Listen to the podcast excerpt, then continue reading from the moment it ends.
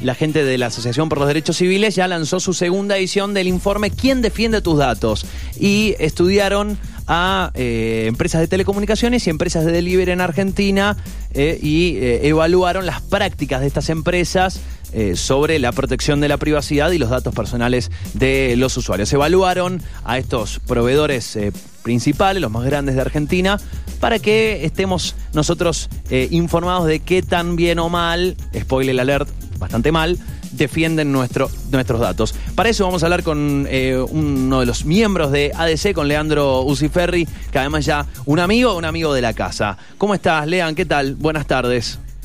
Hola Fernando, muchas gracias por la invitación al programa. Buenas tardes. Bueno, un, placer y me imagino que, eh, a ver, lo, sorprendió el estudio de el resultado del informe. Me imagino que siempre ustedes tienen el deseo de que los resultados sean mejores, pero ¿lo sorprendió o ya sabían que, que más o menos iba por ahí?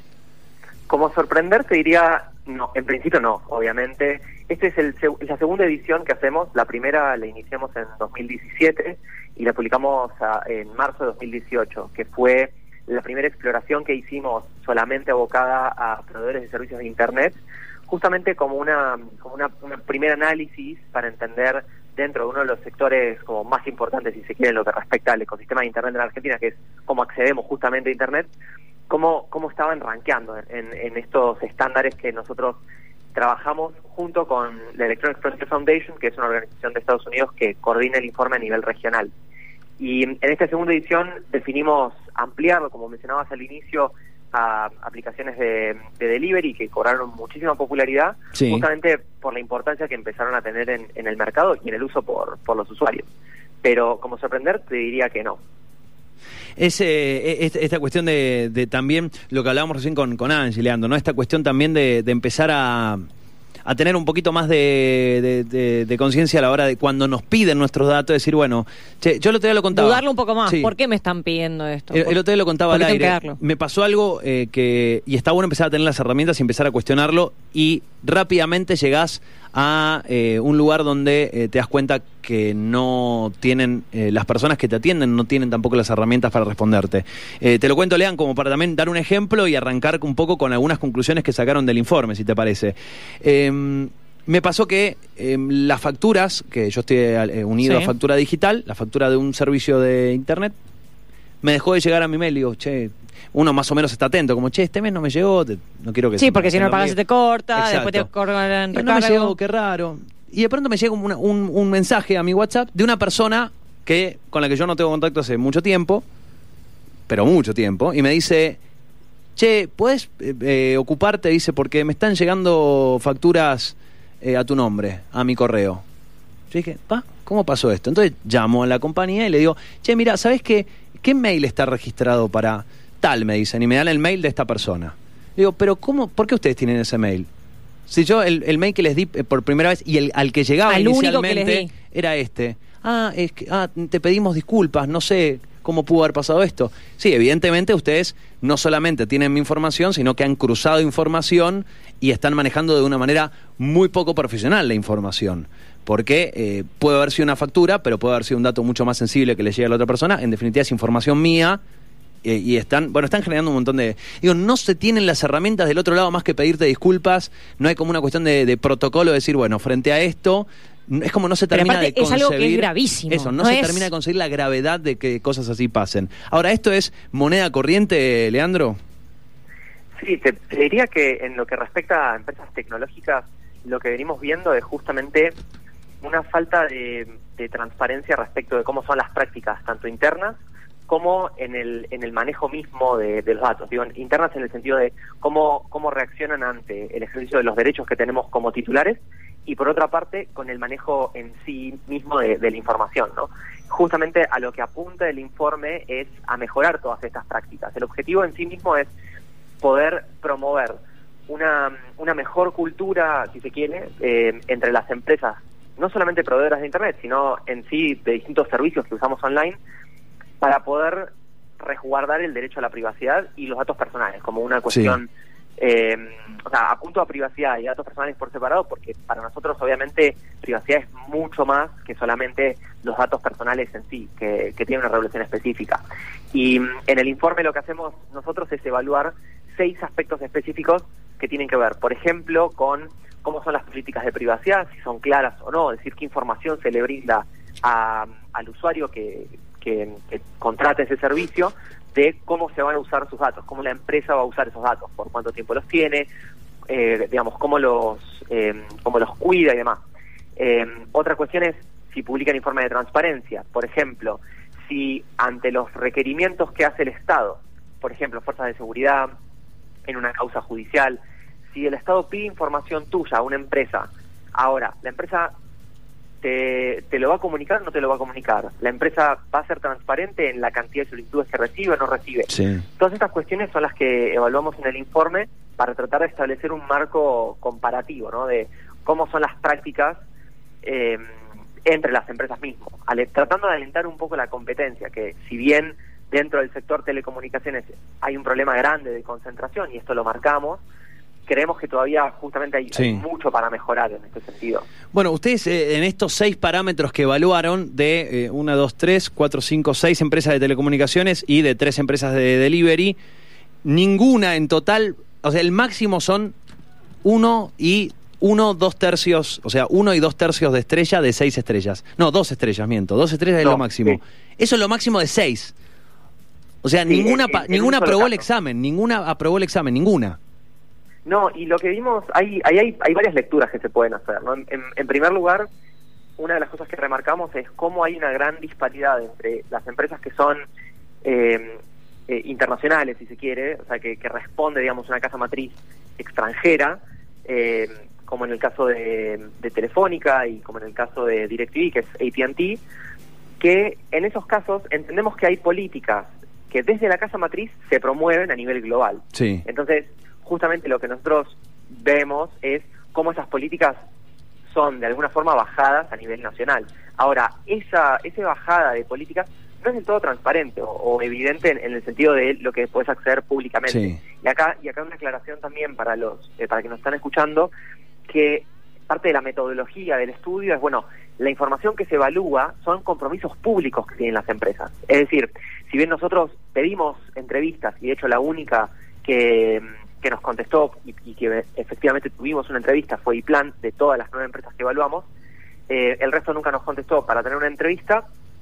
Entonces tampoco pudimos constatar, digamos, ni siquiera en forma privada, lo que nosotros evidenciamos con la información pública. Claro, ustedes dijeron, bueno, todo lo que está publicado, todo lo que, insisto, y que no solo está publicado, sino que cualquier usuario debería poder tener acceso a cómo son las políticas. De eso, ustedes constataron de que eh, la que, entre comillas, la que más cumple eh, tiene dos, dos de seis.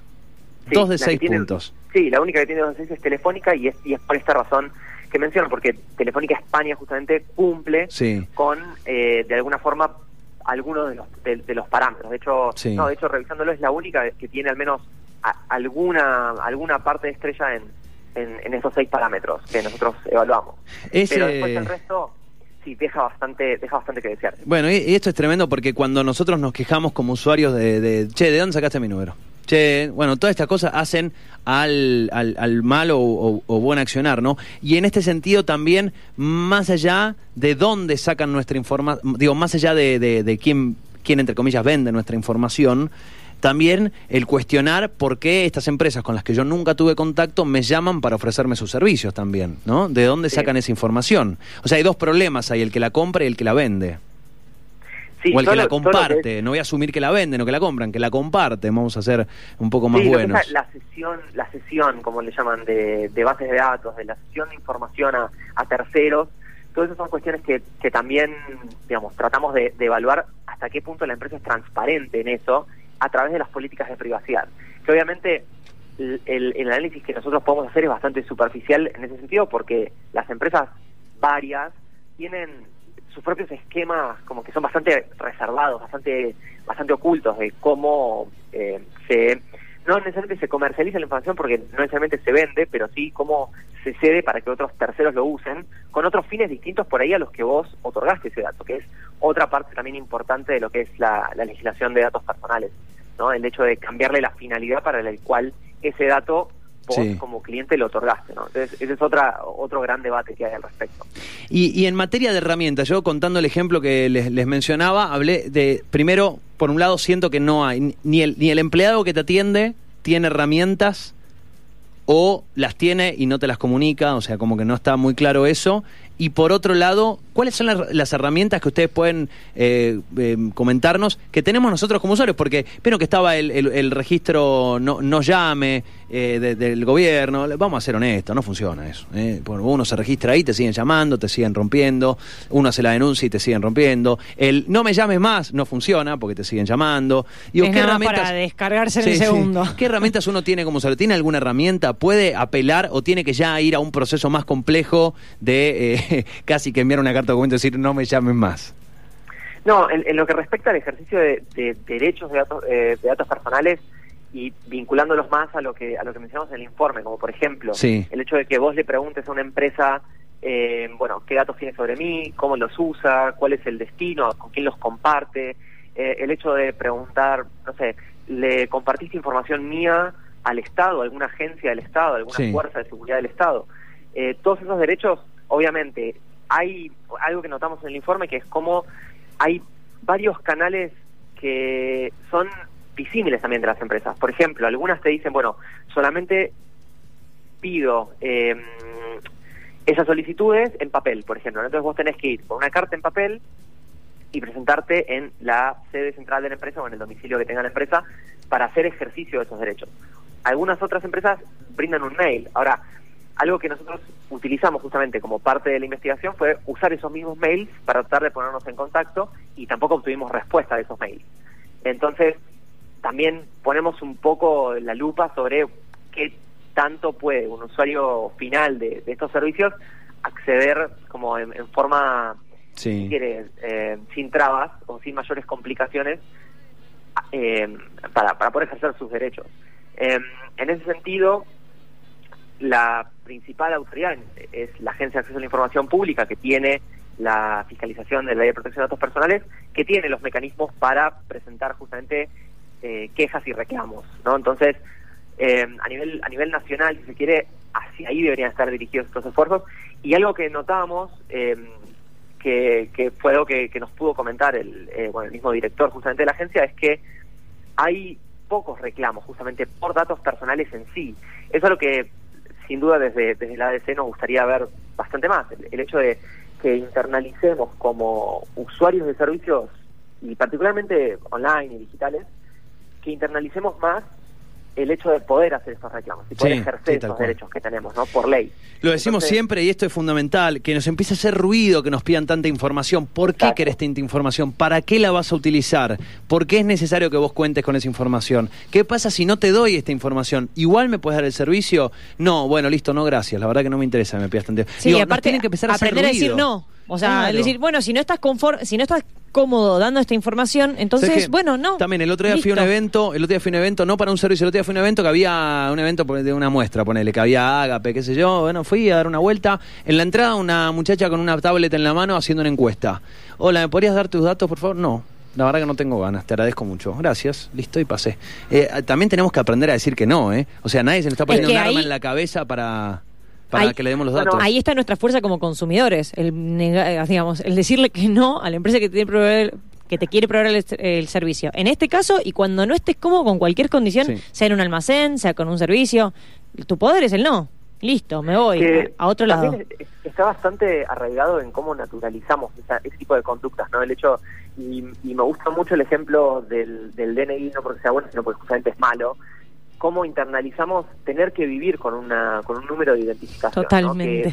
para todo lo que todo lo que hace nuestra vida cívica nuestra vida en interacciones con, con el Estado y para poder funcionar como ser humano en Argentina básicamente si no tenés un número de DNI no sos nadie. Entonces cómo internalizamos esto de que somos chicos hace también a cómo nos vamos a comportar con eh, a nivel social no en, nuestras interacciones en sociedad. eh, esto es algo que nosotros venimos estudiando por separado al, respecto de este informe, pero sin duda como una, como una cuestión más de entender por dónde vienen esas, esas naturalizaciones, esas narrativas de también cuestiones de, vigilancia, ¿no? o sea, que responden a criterios de, de control.